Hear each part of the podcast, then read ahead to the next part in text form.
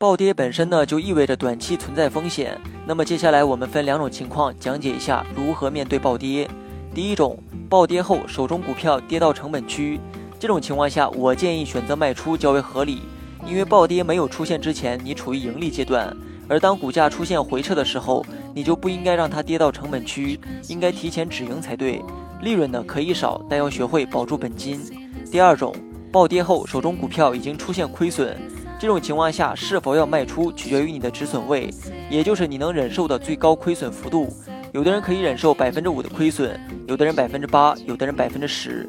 但无论你如何设定止损价格，股价没有跌破你提前设定的价格，那就坚决持有；如果跌破了，那就果断卖出，不要存在任何侥幸心理。